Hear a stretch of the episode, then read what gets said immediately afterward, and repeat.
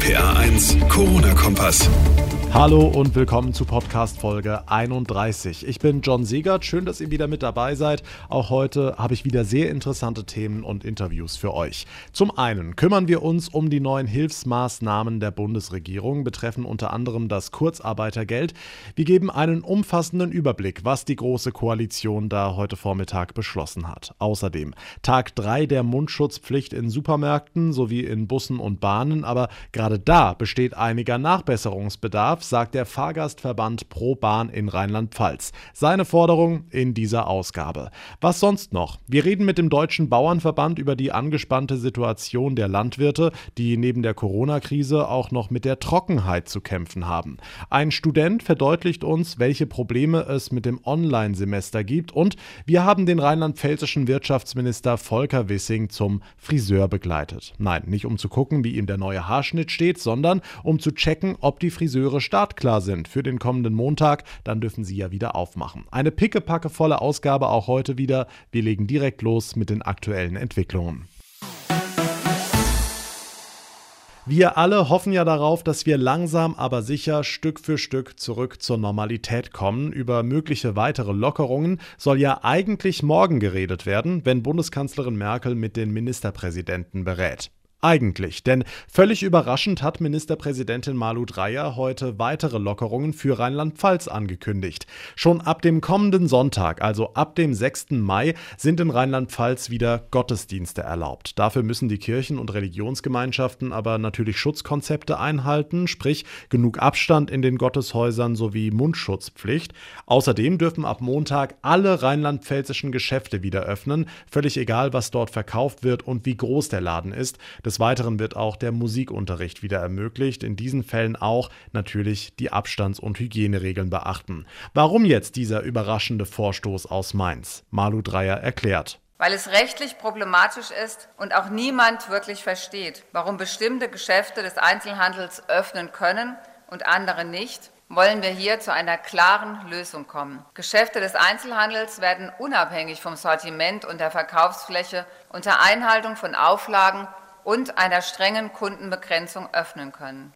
Für die Gastronomie will die Ministerpräsidentin eine Perspektive erarbeiten, genauso für die Spielplätze, um Familien zu entlasten. Beide Themen werde sie im Gespräch mit der Kanzlerin morgen ansprechen, so Dreier. Eine weitere gute Nachricht kam heute aus Berlin. Die Bundesregierung hat weitere Hilfsmaßnahmen beschlossen, insbesondere beim Kurzarbeitergeld. RPA1-Reporter Thomas Stüber, das betrifft ja Hunderttausende Beschäftigte in ganz Deutschland. Auf wie viel Unterstützung können die jetzt hoffen? Das hängt davon ab, wie lange man auf Kurzarbeit gesetzt ist. Wer länger als ein halbes Jahr auf Kurzarbeit ist, der soll 80 Prozent vom letzten Nettolohn bekommen. Wer Kinder hat, 87 Prozent. Darauf haben sich Union und SPD heute Vormittag verständigt. Damit will die Bundesregierung vermeiden, dass Beschäftigte über viele Monate mit enormen Verdienstausfällen überleben müssen. Der normale Satz beim Kurzarbeitergeld liegt ja bei 60 Prozent. Und davon kann man auf Dauer eben nicht die Miete stemmen, Kredite abzahlen etc. Außerdem Außerdem soll das Kurzarbeitergeld nach diesen Plänen länger gezahlt werden als bisher und auch beim Arbeitslosengeld soll es Verbesserungen geben. Hm, diese Schritte zeigen ja, die Bundesregierung geht davon aus, dass die Wirtschaftskrise durch Corona länger dauern wird. Ja, das ist wohl leider so. Deutschland ist auf dem Weg in eine tiefe Rezession, die so schnell nicht überwunden werden wird. Die Bundesregierung rechnet für das Jahr mit 6,3 Prozent weniger Wirtschaftsleistung. Das wäre noch heftiger als in der großen weltweiten Finanzkrise vor über zehn Jahren. Die Regierung, die geht davon aus, dass wir erst übernächstes Jahr, also 2022, wieder auf dem Stand vor Corona sein werden. Ja, wie schlimm es letztlich wird, hängt ja vermutlich auch davon ab, wie lange die ganzen Corona-Beschränkungen noch dauern werden. Also wie lange es dauert, bis Restaurants und Hotels wieder öffnen dürfen. Ne? Absolut. Und die Wirtschaft, die scharte auch schon mit den Hufen, um's mal vorsichtig auszudrücken. Mehrere Wirtschaftsverbände haben sich jetzt zusammengetan und einen Brandbrief geschrieben ans Bundeskanzleramt. Sie warnen vor einem Untergang vieler Unternehmen. Die Verbände fordern, dass das wirtschaftliche Leben in Deutschland schon ab kommendem Montag wieder reaktiviert wird, dass es da morgen bei den Beratungen von Kanzlerin Merkel und den Ministerpräsidenten klare Signale gibt. Merkel allerdings hat ja angekündigt, Entscheidungen über weitere Lockerungen soll es erst nächste Woche geben, weil man die Entwicklungen der Infektionszahlen der letzten Lockerungen, also der Wiedereröffnung von Geschäften, noch abwarten will. Die Infos von Thomas Stüber, vielen Dank. Die Bundesregierung hat heute außerdem ihre weltweite Reisewarnung bis zum 14. Juni verlängert. Der Sommerurlaub wird daher immer unwahrscheinlicher. Ärgerlich für uns, weil wir auf Palmen, Strand und Meer verzichten müssen. Für die Tourismusbranche ist die Corona-Krise dagegen existenzbedrohend. Um darauf aufmerksam zu machen, haben heute bundesweit Mitarbeiter von Reisebüros und Reiseveranstaltern demonstriert. Größere Aktionen gab es unter anderem in Bad Neuenahr, Mainz und in Koblenz am Deutschen Eck. Da war RPA1-Reporter Mike Fuhrmann mit dabei. Rund 100 Menschen, die in der Reisebranche arbeiten, haben sich am Mittag mit leeren Koffern und Liegestühlen am Fuße des Kaiser-Wilhelm-Denkmals in Koblenz versammelt. Um ein sichtbares Zeichen zu setzen, hatten sie aus Reisekatalogen einen Schriftzug zusammengesetzt. Rettet die Reisebüros war am Ende deutlich zu lesen. Bei der Aktion mit dabei war auch Florian Hartmann. Er ist Inhaber eines Reisebüros in Dreiskaden an der Mosel. Wir sind die Branche, die als letztes wieder öffnen darf. Wir sind aktuell dreifach bestraft. Wir müssen unsere Provisionen aus äh, hart erarbeiteten Umsätzen äh, und äh, Reiseverkäufen zurückzahlen. Wir müssen aktuell das äh, Tagesgeschäft abwickeln bzw. die Stornierungen abverwalten. Und wir haben natürlich keine Aussicht auf Neugeschäft. Viele in der Reisebranche bangen um ihre Existenz. Einnahmen fehlen den meisten seit Februar. Eine finanzielle Soforthilfe muss her, so der Hilferuf. Anja Richard, sie leitet ein Reisebüro in Neuwied. Jetzt ist ja aktuell, dass die Reisewarnung bis zum 14. Juni verlängert wurde. Das heißt, komplette Einnahmen von den Monaten fehlen komplett. Das heißt, man hat in dem Winter, weil man ja vorgearbeitet hat, man arbeitet ja auf Provision, ähm, hat man im Winter umsonst gearbeitet. Jetzt nächsten Monate kann man nicht arbeiten. Man verdient also absolut kein Geld. Es fehlt von vorne bis hinten halt finanzielle Mittel, weil die Fixkosten bleiben ja gleich. Luisa Macher macht eine Ausbildung zur Reisekauffrau in Koblenz. Ihre Zukunft ist ungewiss. Also ob ich nach der Ausbildung einen Job bekomme, wie es weitergeht, ob ich mich branchenfremd bewerben muss, das ist alles noch offen. Auf jeden Fall staatliche Unterstützung für die Büros. Dadurch, dass aktuell gar keine Gelder reinkommen und sogar auch Gelder zurückgezahlt werden müssen, äh, sind die Kassen wirklich leer und da muss der Staat unterstützen, dass da Gelder fließen. In der Reisebranche arbeiten in Deutschland etwa drei Millionen Beschäftigte. Die neue Normalität mit dem Coronavirus. Noch sind wir nicht ganz angekommen, aber immerhin auf dem Weg. Mit Mundschutz einkaufen gehört schon fast dazu und Mundschutz natürlich auch in Bussen und Bahnen. Gute Idee, würden wir spontan sagen, aber das reicht nicht. Es reicht bei weitem nicht, kritisiert der Fahrgastverband Pro Bahn in Rheinland-Pfalz. Ansteckungsvorbeugung in Zügen, Fehlanzeige. Martin Mendel ist der Landesvorsitzende. Herr Mendel, wo genau hapert's da? Das Thema Mundschutzmasken verteilen, das kam ja jetzt gerade erst auf. Was aber in den vergangenen Wochen, im letzten Monat einfach komplett schief gelaufen ist und das muss sich grundsätzlich ändern. Fahrgäste, Pendler, denen wurde von heute auf morgen mitgeteilt, die Fahrpläne werden geändert. Stellt euch mal am Bahnsteig, vielleicht fährt irgendwann Zug. Es gibt keine Aushänge bis heute nicht. Fahrpläne wurden nicht in die Online-App übernommen und dann steigen jetzt alle in diesen einen Zug, der als allererstes kommt. Und alle anderen Züge, die danach kommen, sind aber eigentlich gähnend leer. Das ist blöd, zugegeben. Aber ist das ein Problem? Also sind die Fahrgastzahlen nicht sowieso zurückgegangen? Doch, die Fahrgastzahlen sind natürlich erheblich zurückgegangen. Aber dennoch haben wir natürlich gerade in den großen Ballungsgebieten einen erheblichen Pendlerstrom. Und da ballt sich dann gerade aufgrund dieser schlechten Informationspolitik der letzten Wochen. Das heißt genau, was fehlt? Info am Bahnsteig zum Beispiel? Genau, die bessere Info am Bahnsteig. Und gleichzeitig ist es so, das wurde das recht schnell abgestellt, wurden auch Züge dann verkürzt. Das heißt, man fährt jetzt auch wieder mit Langzügen, damit einfach die wenigen Fahrgäste, die trotzdem aber noch fahren, dass die sich verteilen können. Hm, nächste Woche fahren ja auch viele Schüler wieder mit. Ist das ausreichend vorbereitet? Also da müssen jetzt natürlich die Verkehrsbetriebe liefern. Und wir haben schon immer gesagt, Leute, staffel die Schulanfangszeiten, damit wir eine gleichmäßige Auslastung haben und damit eben die Leute, die Schüler nicht in den Bussen stehen müssten Natürlich, der ÖPNV ist hier nur das kleinste Glied in der Kette, aber wenn hier was passiert, ist genau das der Auslöser eben gewesen. Martin Mendel vom Fahrgastverband ProBahn in Rheinland-Pfalz. Vielen Dank. Mundschutz allein reicht im öffentlichen Nahverkehr nicht aus, sagt er. Bahn- und Verkehrsverbünde müssen vor allem viel besser informieren. Homeoffice für die Erwachsenen, Homeschooling für die Kleinen. Der neue Alltag in der Corona-Krise. Über die Probleme unserer Schulkinder und deren Eltern haben wir ja schon mehrfach gesprochen. Jetzt melden sich auch die Studenten zu Wort. Sie haben die ersten Tage ihres Online-Semesters hinter sich und ziehen eine kritische Zwischenbilanz. Am Telefon ist Johannes Maurer vom AStA Mainz. Das ist die Studierendenvertretung. Johannes, du sagst, ein Problem ist die ungleiche Handhabung. Ja, das gibt jetzt äh, durchaus Veranstaltungen, die werden, ich sag mal, verhältnismäßig normal durchgeführt, also das, was man momentan halt so als normal bezeichnen kann. Da äh, werden im Prinzip Skype-Seminare geführt.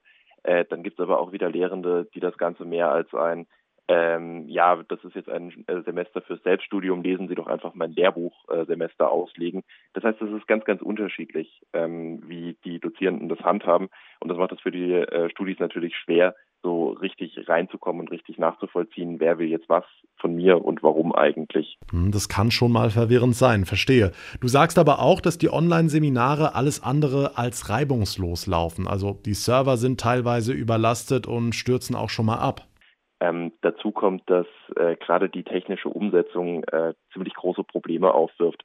Ähm, wenn wir jetzt äh, zum Beispiel darüber sprechen, dass äh, viele Sachen per Skype stattfinden, es gibt Studierende, die haben keinen Laptop die können da faktisch im Prinzip nicht dran teilnehmen. Es gibt ganz viele Angebote, für die man einen Laptop braucht und da sind ganz viele Studierende eben ausgeschlossen von vornherein. Ja, und die sind ganz klar im Nachteil durch die jetzige Situation. Auch deshalb fordert der AStA ja, dass dieses Semester nicht als Regelsemester gezählt werden soll. Das musst du vielleicht mal erklären.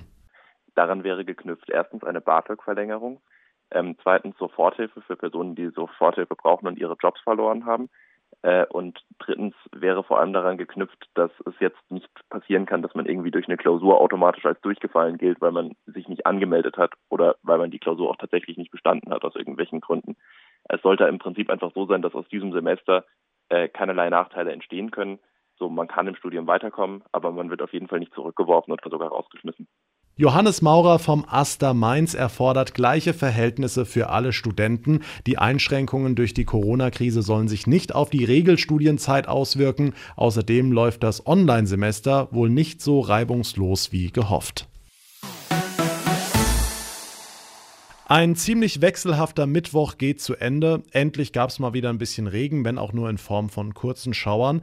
Für die Landwirte reicht das aber bei weitem nicht. Mitten in die Corona-Krise trifft sie jetzt auch noch eine echte Dürreperiode.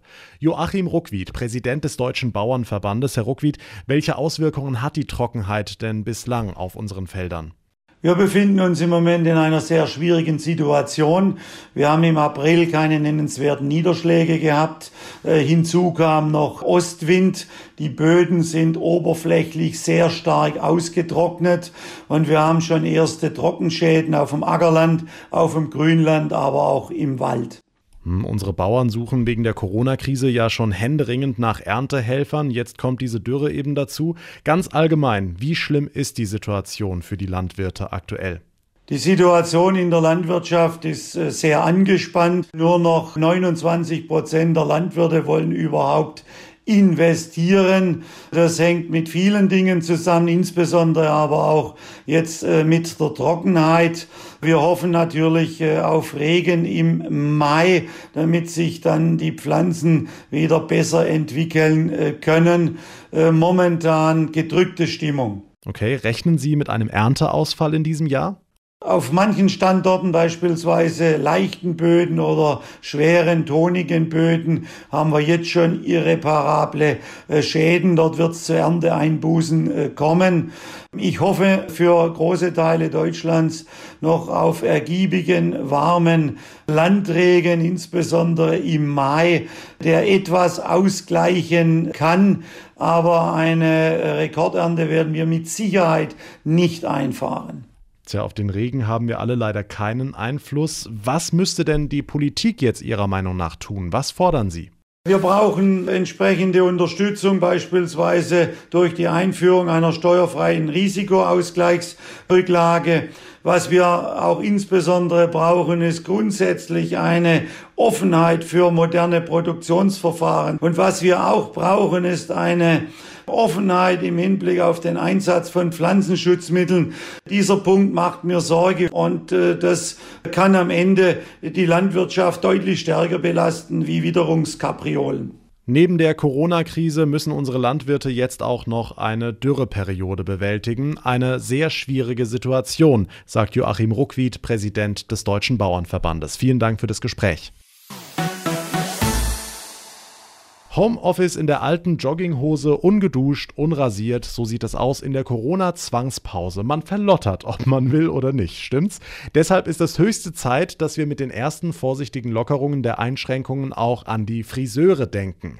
Wenn nichts schief geht, dürfen die ab Montag wieder aufmachen und der rheinland-pfälzische Wirtschaftsminister höchstpersönlich hat überprüft, ob die auch gut vorbereitet sind auf den Neustart. RPA1-Reporter Olaf Holzbach, sind sie's? Also wenn es alle so machen wie Bernd Kiefer hier im Salon Struwwelpeter im rheinhessischen Flörsheim-Dalsheim, dann sind sie gut vorbereitet. Mundschutz und Desinfektionsmittel, eh klar, auch beim Besuch von Minister Volker Wissing. Für den zahlenden Kunden sieht es dann so aus. Dann wird er vorne empfangen, dann muss er sich die Hände desinfizieren oder waschen. Dann wird er zum Platz geleitet. Wir werden in dem Moment Mundschutz und Handschuhe tragen. Am Platz werden dann die Haare auf jeden Fall gewaschen, egal welche Dienstleistung wir durchführen. Ja, das Werkzeug wird permanent gereinigt. Also wir haben äh, Maßnahmen über Maßnahmen, die wir umsetzen werden. Wir üben das nochmal und dann gehen wir am 4. voll ans Werk. Wenn denn Bund und Länder übermorgen grünes Licht geben. Der Minister verbreitet Zuversicht, auch, aber längst nicht nur für die Friseure. Also ich bin fest der Meinung, dass wir nicht mehr branchenspezifisch vorgehen dürfen, sondern dass wir jetzt so schnell wie möglich vom Hygienerecht her denken müssen. Das heißt, jeder, der die notwendigen Hygienemaßnahmen gewährleisten kann, der muss auch wieder unter diesen Auflagen öffnen dürfen zu sagen, beispielsweise Möbelhäuser bleiben geschlossen, andere Geschäfte dürfen öffnen. Das führt zu mangelnder Akzeptanz. Die Leute verstehen sowas nicht. Von den Umsatz- und Steuerausfällen ganz zu schweigen. Der Minister mahnt, wir alle müssen das alles irgendwann bezahlen, dann aber wieder mit ordentlicher Frisur. Ich äh, habe heute ein Telefonat mit meinem Verbandsbürgermeister gehabt, der auch gesagt hat, es wird endlich Zeit, dass er am Montag seinen Termin bekommt, weil er würde schon auffallen. Und das als Verbandsbürgermeister, wie das wohl erst ein stellvertretender Ministerpräsident macht. Meine Tochter hat mir ausgeholfen und mir wurde auch schon bestätigt, sie hat offensichtlich ein kleines Talent dafür. Jedenfalls sieht es nicht ganz so schlimm aus. Nee, nee, geht wirklich. Also, was man auf den Fotos so sieht. Die Friseure hoffen, ab Montag sollen auch sie wieder aufmachen dürfen. Unter strengen Hygieneregeln versteht sich. Wirtschaftsminister Volker Wissing beim Ortstermin im rheinhessischen Flörsheim-Dalsheim.